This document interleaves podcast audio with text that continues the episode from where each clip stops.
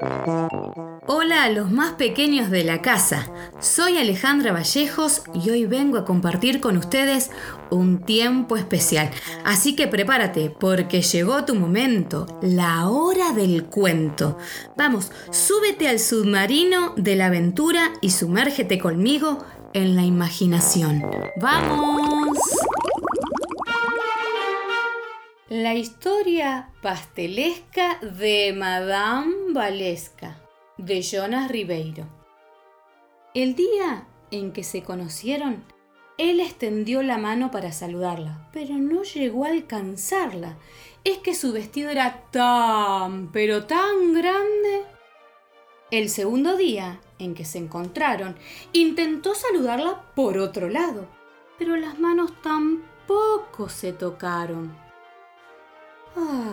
Al tercer día, él decidió trepar por su vestido, pero la tela era tan resbaladiza que se deslizó hacia abajo a toda prisa y en cada tentativa nuevamente una caída. ¡Pluf!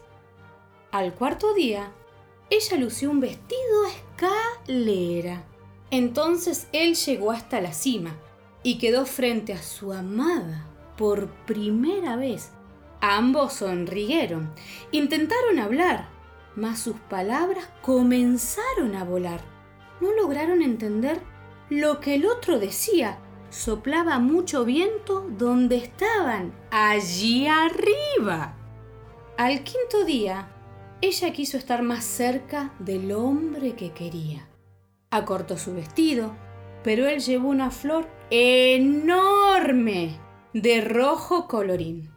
La flor era gigante, tan gigante que Valesca no pudo sostenerla ni un instante. En el sexto día, él le llevó una sencilla flor amarilla. Los dos pudieron conversar un largo tiempo. Se hizo un hermoso silencio y ni siquiera sopló el viento.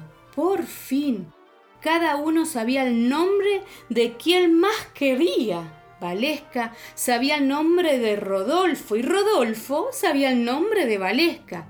¡Qué presentación más pintoresca! En el séptimo día, ellos resolvieron conocer juntos la belleza del mar y toda su energía. El mar era tan bello como ellos lo habían soñado. Ambos quedaron perplejos, felices, maravillados. Como en toda historia de amor, había diferencia entre señora y señor. Rodolfo era pastelero. Su pastel era el mejor. Valesca había nacido en cuna de oro y con honor. Felizmente sabían bien lo que querían y cada uno se esforzó por achicar esas diferencias cada día.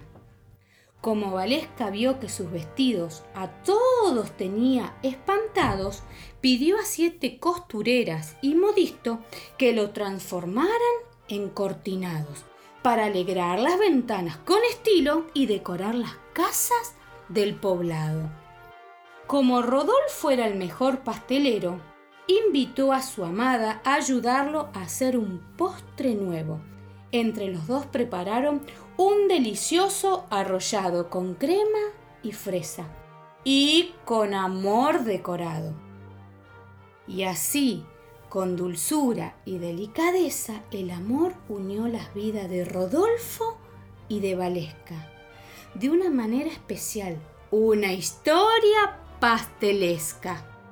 Desde entonces, todos los días son rellenos de dulces, de corazones y de felicidad a pleno. Valesca y Rodolfo viven en las nubes, en las nubes de un dulce algodón que cada vez más alto vuela y sube.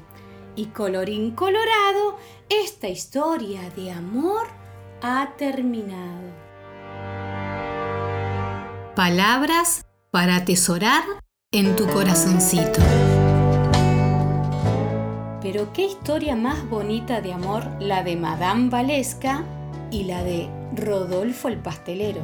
Y qué bonito ver cómo ambos pudieron llegar a un mutuo acuerdo y solucionar esas diferencias que tenían y que los separaban, y que por fin pudieron estar juntos. ¿Sabes que la Biblia, la palabra de Dios nos habla sobre el amor? En el libro de Corintios capítulo 13 versículo 4, del 4 al 7 nos cuenta, el amor es paciente, es bondadoso, el amor no es envidioso, ni jactacioso, ni orgulloso. No se comporta con rudeza, no es egoísta, no se enoja fácilmente, no guarda rencor. El amor no se deleita en la maldad, sino que se regocija con la verdad. Todo lo disculpa, todo lo cree, todo lo espera, todo lo soporta. Y la misma palabra de Dios nos enseña que Dios es amor.